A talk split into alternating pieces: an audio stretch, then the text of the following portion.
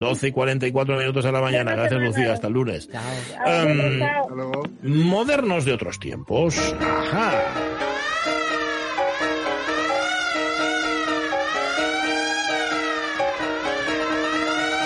Pues fíjate que vamos a acabar el mes en la mejor compañía. Carlos La Peña, ¿cómo estás? Muy buenos días. Muy bien, aquí estamos, a ver si se nos acaba el mes ya. Sí, señor, se acaba hoy, octubre, no te preocupes, que en eso vamos bien. Eh, en modernos otros tiempos, no obstante, estamos lejos ¿eh?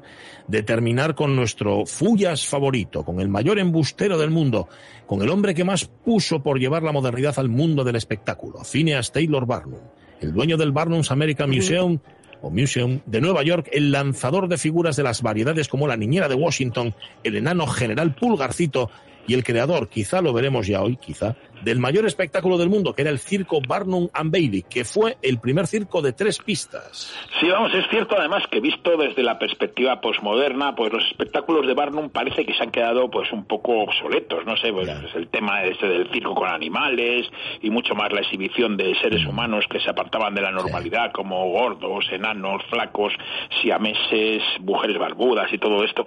Pero, mm. ah, no sé, aunque si nos fijamos bien, eh, pese a que muchos de esos números son ahora moralmente reprobables, tampoco están muy lejos de lo que vemos en televisión, en los parlamentos, pues en las universidades, en congresos empresariales o en otros centros de difusión del espectáculo como forma de organización social y también de uniformización, pues ya sea del pensamiento o más bien del no pensamiento, ¿no? Pero en realidad Barnum no inventó nada, solo cogió todo lo que había a su alrededor, lo juntó y se lo presentó perfectamente masticado a un público previamente noqueado por una vida enajenada que distaba mucho de controlar e incluso desear, e, y constantemente bombardeado por una campaña de publicidad, o tal vez deberíamos decir de propaganda incesante que no permitía el reposo ni la reflexión, sino solo la aceptación del status quo. Pero la modernidad de P.T. Barnum está sobre todo en el desarrollo del modelo americano de producción del mm. espectáculo, adelantándose a lo que luego hicieron las grandes productoras de, de Hollywood, la importancia de gastar más cuartos y más recursos en promocionar un espectáculo que en crearlo. Bueno, para quien no haya escuchado mal, por cierto, muy mal no haberlo hecho en las entregas anteriores, vamos a situar en el tiempo a P.T. Barnum, que nació en Connecticut en el año 1810 y que tras iniciarse en el comercio y en la prensa llegó al espectáculo con 25 años, un mundo al que dedicó parte importante de su vida, aunque Carlos no solo se dedicó a eso, ¿no? Sí, vamos, el último día dedicamos los últimos minutos a hablar de su carrera política, no sé si os acordáis, ¿no? Una carrera que tuvo como principales enemigos la esclavitud y el consumo de alcohol, aunque también desde su conducción religiosa de universalista también combatió la prostitución, la pornografía y el control de, natalidad. ¿no?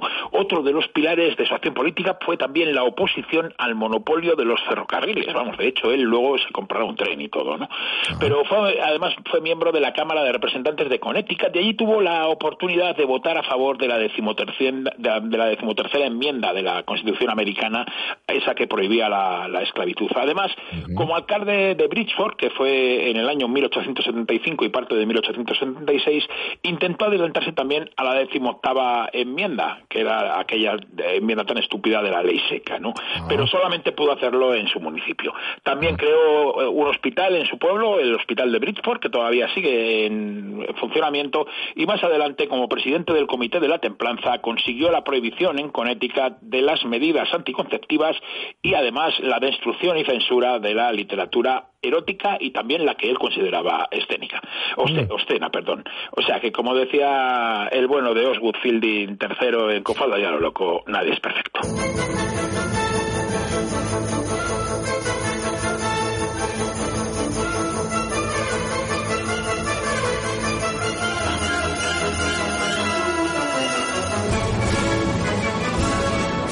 Mucho del concepto One Hit Wonder en el mundo del pop, pero también ha habido, y muchos compositores además, de un solo éxito en el mundo de la música clásica. Uno de ellos es el autor de la música que escuchamos, que desde luego no es la del éxito, o sea, no os sintáis mal por no conocerla. Es la marcha Marinarella y su autor es el bohemo Julius Fuchik, bohemio, nacido en Praga el 18 de julio de 1872. ¡Súbelo, José!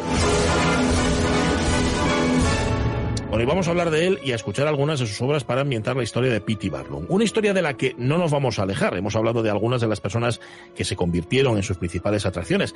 Pero ibas a, aumentar el catálogo. ¿Qué te parece, Carlos, si empezamos por Madame Clofulia? Sí, vamos, eh, Josephine Bois de Chené, joder, Bois de Chené, vamos, Madame Rofulia, nacida en, en Bersois, en Suiza, en 1861, que fue tal vez la segunda mujer barbuda más famosa de la historia, pero sin duda fue la gran mujer barbuda de las atracciones de Pippi Barnum, aunque no la única. ¿eh?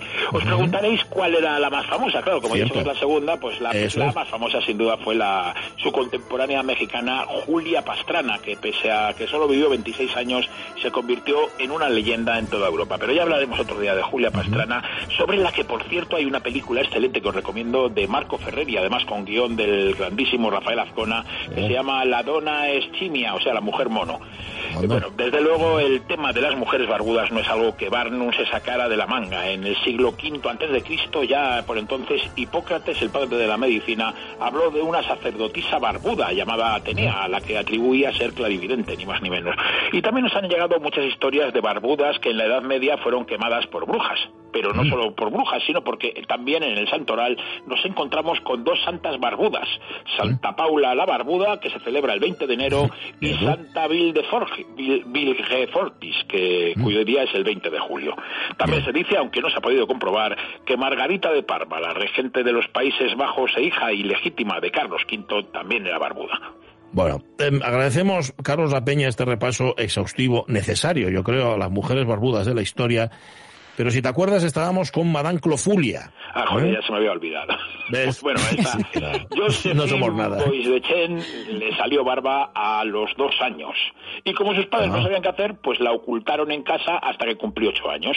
Entonces ya, por entonces, con ocho años ya la barba medía cinco centímetros de largo. Y les daba miedo cortarla, no fuera a ser que, le saliera más, más y encima más pobrada, ¿no? O sea, que pareciera un, un yihadista de estos, ¿no? Pero vamos, con esta edad, pues la llevaron al médico en al que tampoco se le ocurrió mucho más que, que siguieran ocultando a la niña y que la metieran ah, en el internado, ¿no? muy técnico. En el internado, pues aprendió elegancia, pero la barba siguió creciendo y su padre decidió exhibirla, con gran éxito, por cierto, en Francia y en Ginebra a partir de los 17 años. Para callar los rumores de que era un hombre disfrazado, Josephine se casó con otro artista barbudo, con Fortune Clofulia, y en 1851 tuvieron una niña que murió a los 11 meses. Al poco tiempo tuvieron un segundo hijo que se llamaba Albert, un niño muy guapo y barbudo desde pequeñito.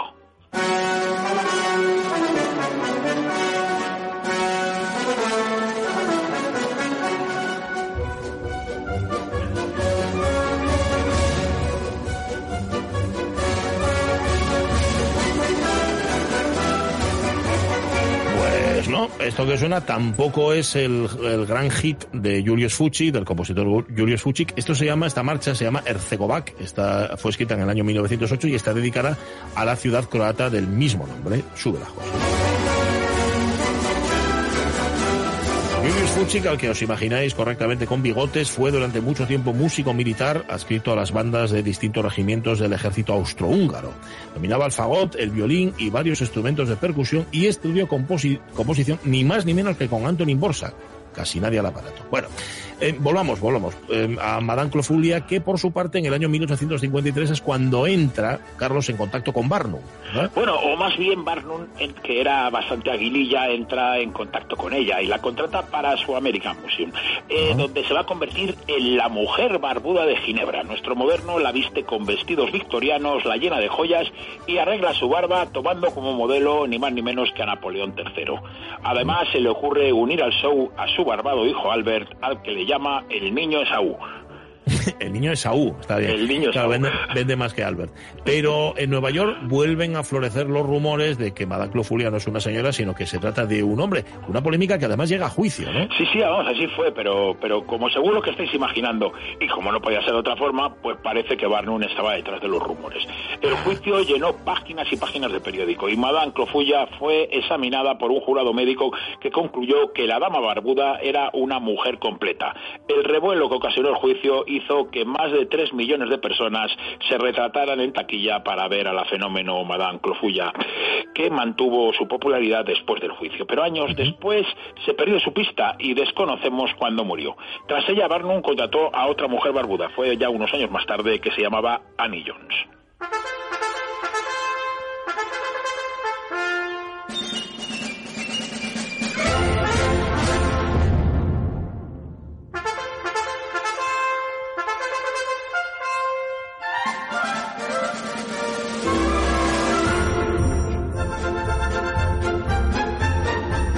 La Peña, la Peña, ¿esta es la que tenemos que conocer? No, Tampoco es el, el, hit de Julius Fuchik, aunque sí es música suya. Esta es su marcha florentina opus 214, compuesta en el año 1907 sube la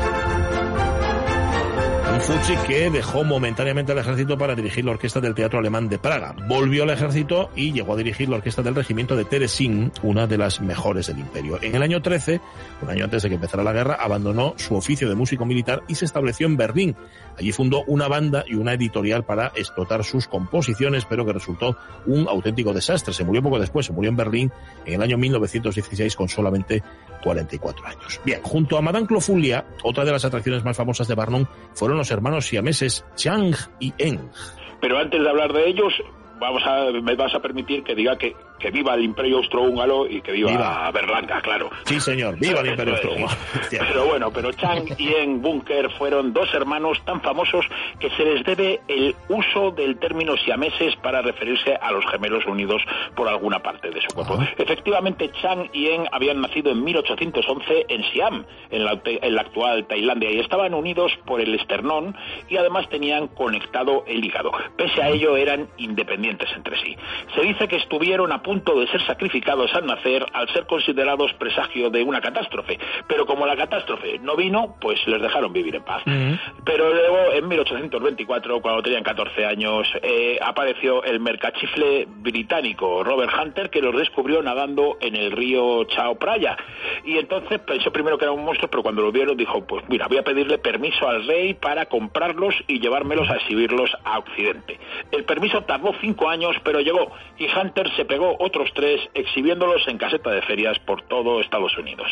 Pero bueno, Chang y Eng, que eran perfectamente inteligentes, consiguieron librarse de Hunter y llevar ellos sus carreras. Sí, sí, gracias a ellos consiguieron hacer una buena fortuna. A la exhibición pura, pues sumaron la actividad de, de hacer de invitados de pago en reuniones sociales en las que mostraban su, su buena educación y que hablaban varios idiomas. ¿no? En, 1930, en 1839, perdón, compraron un rancho en Carolina del Norte y entonces pues compraron esclavos, porque para eso eran sudistas, y abandonaron al mm. menos, o al menos espaciaron durante un poco sus, sus actuaciones. Se casaron con las dos hermanas Yates y tuvieron 10 hijos Chang y 12 Eng. Tenían dos casas cercanas y vivían tres días en una y otros tres en la otra. ¿no? A partir de la década de los 50 trabajaron con Barnum, que los exhibió en Nueva York y también los hizo girar por Europa. En enero de 1874, Chang, que le daba bastante al jarro, desarrolló una bronquitis que se convirtió en, en neumonía y falleció a causa de un aneurismo. Los hermanos habían llegado a un acuerdo de que si uno moría antes que el otro, se separarían, pero el médico no llegó a tiempo. Apenas tres mm. horas después de la muerte de Chang, murió en... Oh. Algunos dicen que de angustia al verse atacado, al verse atado a su hermano muerto, pero su hígado y su sistema circulatorio también estaban unidos.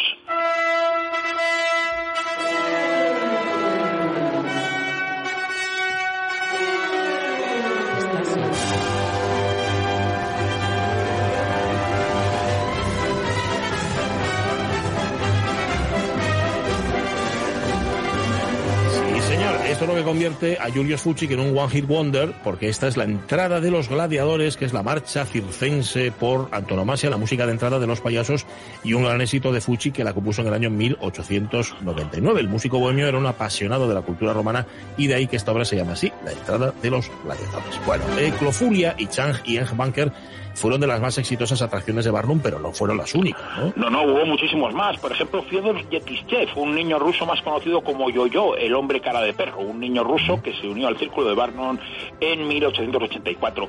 O Isaac W. Sprague, el increíble esqueleto viviendo, viviente, hijo de un zapatero de Massachusetts que medía 1,68 y pesaba solo 19 kilos.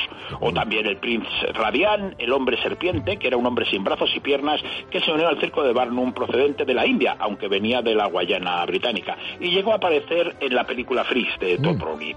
El hombre serpiente hablaba con fluidez inglés, francés y alemán alemán también tenía, pues, pues estaban Guaino y Plutanor, que eran los hombres salvajes de Borneo, que eran dos hermanos enanos discapacitados, o el almirante Dot, un actor enano de San Francisco que cubrió la baja de Tom Thumb en los espectáculos de Barnum. Leopold S. Kahn, que es como se llamaba, tuvo que abandonar su profesión de enano oficial porque creció mm. de repente. Ya sabemos que a Barnum a menudo le crecían los, los enanos, sobre todo con los incendios. Bueno, de estos personajes tienes que hablarnos la próxima semana, ¿no?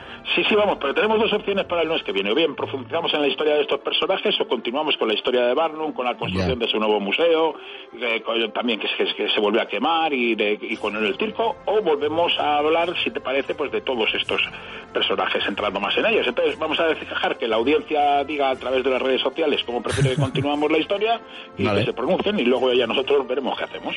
Vale, pero vamos, a elegir. el lunes que viene seguimos con Barnum. ¿De qué queréis hablar? ¿De Barnum y de su historia o que sigan contándonos eh, Carlos La Peña las historias de los personajes de Barnum. Bueno, ahí lo dejamos, vosotros elegís. El caso es que el lunes, nos lo ha prometido, vuelve Carlos La Peña con Barnum debajo del brazo. Un abrazo, La Peña, cuídate. Un abrazo muy fuerte, venga.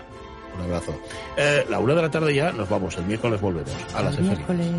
Adiós.